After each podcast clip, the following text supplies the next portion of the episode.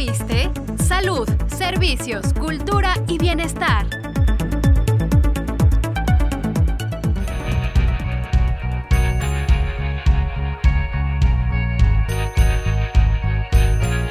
Bienvenido a tu programa. ¿Ya oíste? Te saludamos. Berenice Moreno y Sailín Fernando. El 70% de los mexicanos padecen sobrepeso. La obesidad está asociada principalmente con la diabetes, enfermedades cardiovasculares, trastornos óseos y musculares y algunos tipos de cáncer. Hoy contamos con la presencia de la maestra Jacqueline Valadez Pastor, quien nos hablará sobre los problemas de padecer obesidad. Maestra Jacqueline Valadez, bienvenida. Hola, muchas gracias por la invitación. Maestra, ¿qué es la obesidad?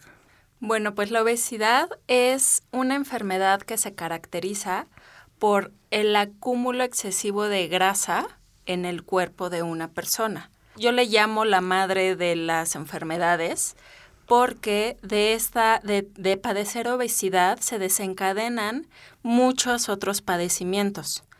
Ahora estamos viviendo esta etapa del COVID, que estamos viendo que desafortunadamente gran parte de la población que está sufriendo las mayores consecuencias, incluso lamentablemente la muerte, son personas que tienen este padecimiento, sobrepeso u obesidad.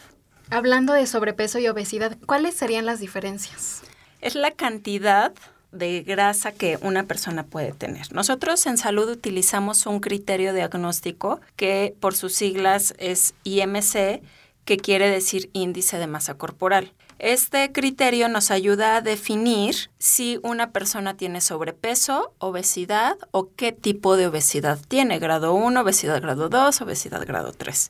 Es algo que utilizamos de entrada tanto médicos como nutriólogos en nuestras consultas aunque es muy importante tomar en cuenta que el índice de masa corporal no lo podemos utilizar en absolutamente todas las personas. Por darte un ejemplo, yo no voy a utilizar un índice de masa corporal en una mujer embarazada porque el índice me va a salir súper disparado cuando ya sabemos que no es ese grado, ¿no? Un kilo de grasa ocupa un volumen mucho más grande y un, un kilo de músculo, el volumen que ocupa es mucho menor. Entonces es muy importante sí utilizar el índice de masa corporal, pero en los nutriólogos utilizamos otro tipo de criterios y otro tipo de herramientas para poder diagnosticar a una persona con sobrepeso u obesidad. ¿Realmente si tengo sobrepeso u obesidad necesito acudir con un especialista? Así es, es muy, muy, muy importante. Primero porque bueno, en México tenemos la, la, cultura de automedicarnos, autodiagnosticarnos y auto todo, ¿no? Sin embargo, pues esto agrava cada vez más la situación. El especialista que es ideal para poder ver problemas de peso, el que está preparado para esto es un nutriólogo. Un nutriólogo se encarga de diagnosticarte, saber si tienes alguno de estos padecimientos, de darte una orientación alimentaria, de darte herramientas para que vayas cambiando tus hábitos y todo esto es de manera individualizada, bien planeado y eso tiene que quedar muy claro. No es lo mismo que yo me meta a internet o que, o que vea lo que a mi vecina o lo que a mi amiga le recetaron o le dieron en una hojita y entonces lo yo. Es importante acudir a un especialista y mientras más pronto lo hagas, mejor porque se ataca el problema desde, desde el inicio, ¿no? Y no esperamos a que esto aumente. Y así pasan, cuando llegan a consulta ya pasaron dos, tres años o incluso más y la persona ha ganado mucho más peso. Es que desde que me casé, o es que desde que nació mi último hijo, o es que desde que cambié de trabajo, siempre hay un determinante en la vida de las personas que hace que el peso se dispare.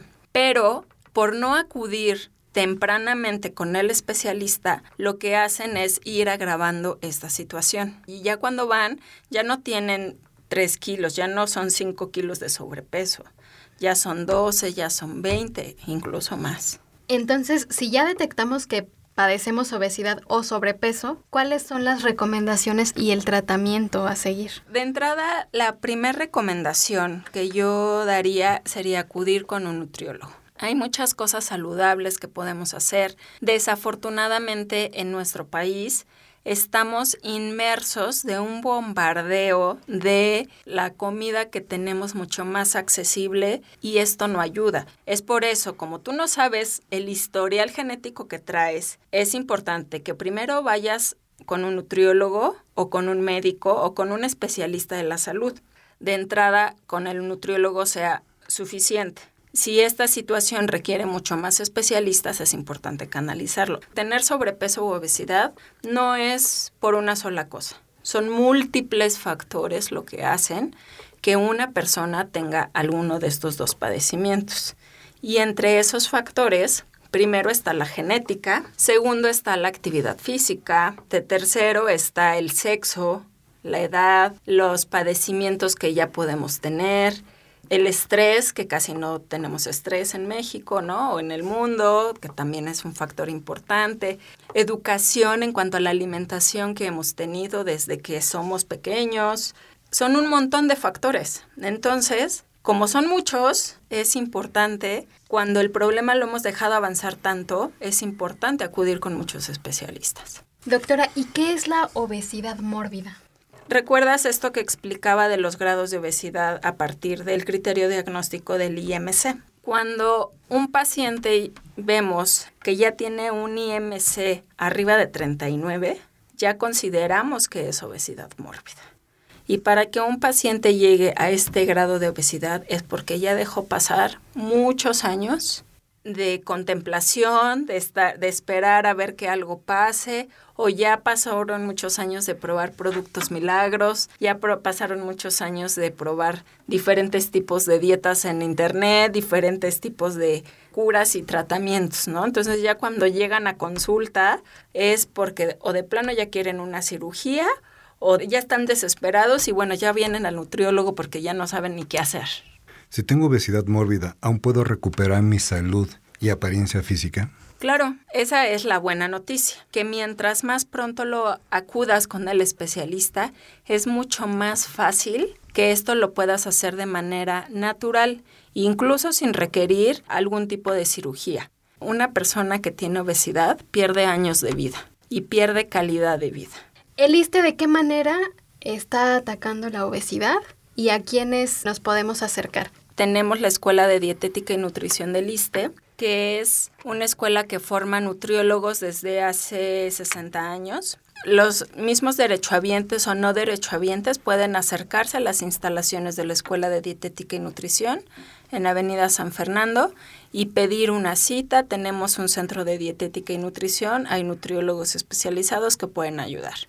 Maestra, ¿Puede darnos algunas recomendaciones para mejorar nuestro estilo de vida? Pues primero hay que regresar a lo natural. ¿Qué es lo natural? ¿Cómo comían nuestros abuelitos? Comían leguminosas, frijoles, habas, lentejas, verduras, le ponían verduras a todo, es importante comer por lo menos de cuatro a cinco veces al día pequeñas raciones, porque esto nos va a garantizar que no nos duela la cabeza, que no llegue mediodía y tengamos muchísima hambre. Entonces, si me salí de mi casa sin desayunar, pues claro que va a ser una de la tarde y vas a bajar a la tienda y lo que encuentres, ¿no? Si nosotros planeamos nuestras comidas de todo el día antes de salir de casa, vamos a evitar llegar a esos momentos de apetito voraz donde ya nada me importa y donde lo único que quiero es comer algo. Una de las causas de la obesidad es cuando no hay un equilibrio entre la energía que yo consumo y la energía que yo gasto. Si yo consumo más energía de la que gasto, el cuerpo pues va a almacenar esa energía que estoy consumiendo de más. Y la única manera que el cuerpo tiene de almacenar energía es en forma de grasa. Maestra Jacqueline Valadez Pastor, gracias por la plática sobre la obesidad y sus consecuencias. Un placer. Y gracias a todos ustedes por escucharnos. Esta fue una producción de la Unidad de Comunicación Social del ISTE. Se despide de ustedes. Berenice Moreno. Y Sailín Fernando. Y recuerda, tu bienestar es primero. Hasta la próxima. ¿Ya oíste? Salud, servicios, cultura y bienestar.